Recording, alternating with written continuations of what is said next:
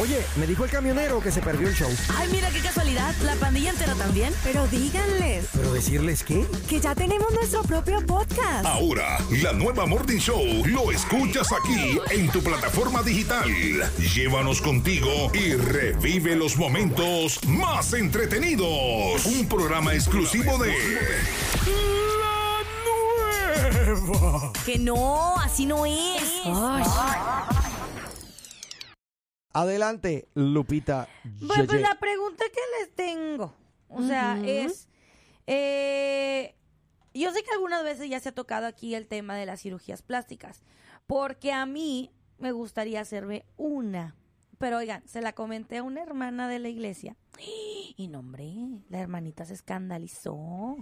Me dijo, me dijo que como alguien que se dice ser cristiana puede pensar en algo tan mundano. La verdad me gustaría saber sus opiniones, chicos. Muy bien.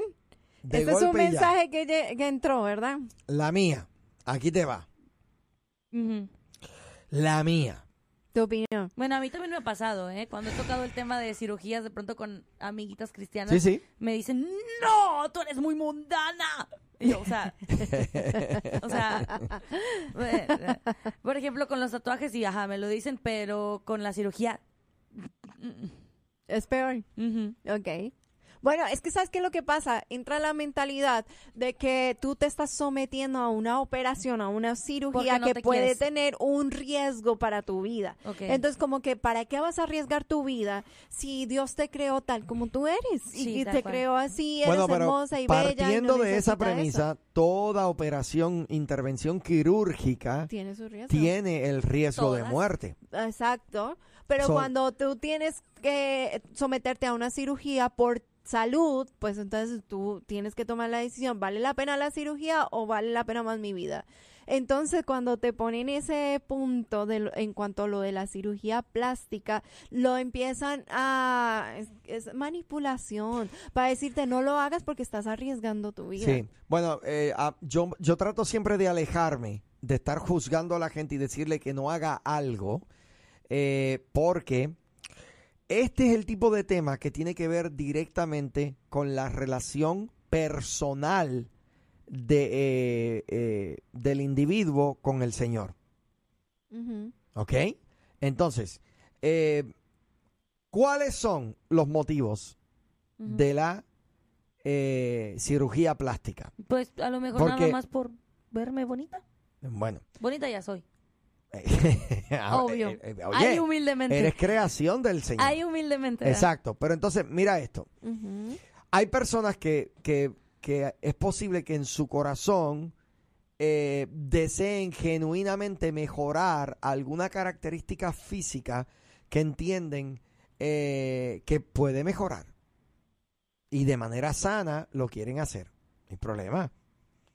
Ahora, hay personas que eh, por la vanidad que hay en su corazón, desean, eh, ¿verdad?, Eh, eh, hacerse este tipo de cirugías plásticas. Entonces, esto tiene mucho que ver con la intención del corazón Bueno. y el peligro de lo que pueda despertar en el corazón de la persona una cirugía plástica. Pero es que sí, claro, como dices, eh, eh, la intención de la cual, ¿verdad? Pero hay personas que lo quieren hacer por estético, porque se quieren ver más ajá, más bonita, más, más. Pero hay personas que se quieren hacer una cirugía por una reconstrucción. Puede ser, a mi mamá se lo ofrecieron. Cuando mi mamá tuvo cáncer de mama, le extirparon un seno y le ofrecieron hacerse una Claro. nueva cirugía. Sí. Claro. Eh, Oye, ¿y, y cuántos asiáticos? Tú no, no, no, he, no he sabido yo de ellos en televisión, en reportajes, que por el problema de que los ojos están tan y tan cerrados, porque hay algunos de ellos que en el momento en que se ríen ya quedan ciegos.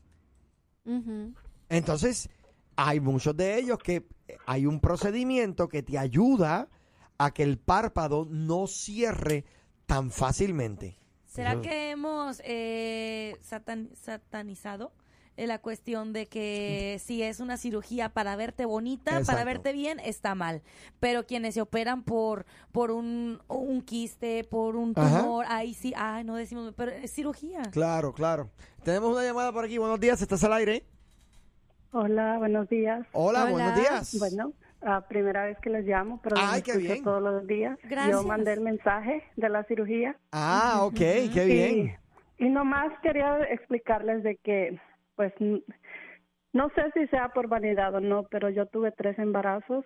En uno me hicieron una cesárea de emergencia donde me dejaron una línea horrible, Sí. la, la, la, la cicatriz. Luego tuve un embarazo donde mi hija pesó casi 10 libras y yo soy bien chaparra. Ok. Eso me formó una bolsita a la que yo he hecho mucho ejercicio para que se me quitara y no no se me quitó. Entonces es como que el doctor, hablé con el doctor, él me explicó que a mí se me había desprendido el músculo de adentro y que tenía que arreglarlo y para eso pues tienen que hacerle una cirugía plástica. Sí, Mm. correcto. Entonces, am, mi esposo siempre me dice, tú te quejas tanto y no es que no está feo, nomás se mira y pues como no se lo andas enseñando a todo el mundo, no importa, pero uno de mujer a veces se, se lo mira y se queda ahí en... Bueno, yo me quedo clavada en esa, en que la cirugía y que mi panza, mi panza se ve mal, pero él Sí. me dice, no, ahí crecieron mis hijas y yo amo y yo te amo así y amo esa panza aunque tú digas que está toda fea entonces nomás quería como aclararles eso Claro, bueno. Estás como más como que con la duda de si hacerlo o no, porque, o sea, tu esposo así te acepta, pero Sí, no sabes bueno, si hacerlo sí o pero no. no no es que yo lo haría yo nomás hice sí he pensado nomás hice el comentario y, y fue que mi hermano Claro. salió brincando y casi que am, satanizándome por por yo pensar eso No, no, no, No. pero Se imagínate. me- tú se quieres hacer algo. con- no sé si ustedes conocen a, a alguien que se llama el Charro y la Mayrita. Ellos parece que hicieron Sí. no sé. Bueno, que ellos eran cristianos y se salieron y entonces me dijeron que así uno empieza a salirse del evangelio ya pensando en esas cosas del Oh, mundo. wow. Ay, no, aparte, aparte ellos siempre han sido católicos, desde que son desde que son chavitos. El detalle está ahí, que cuando te empiezan a criticar acusándote de que empiezas por ahí y vas a dejar al Señor porque hagas un procedimiento, eh, eh, es totalmente falso. O sea, eh, eh, es simplemente por quererte asustar a que no lo hagas. Eh, tú dices Exacto. que tú, tú tienes una razón ahí excelentemente válida. Yo abogaría por ti con tu esposo. Oye, esto va a hacer que tu esposa se sienta bien, esto va a hacer que tu esposa eh, eh, se aprecie mejor, a pesar de que tú seas el único que, que la miras. Este, esto es algo que le hace sentir bien a ella.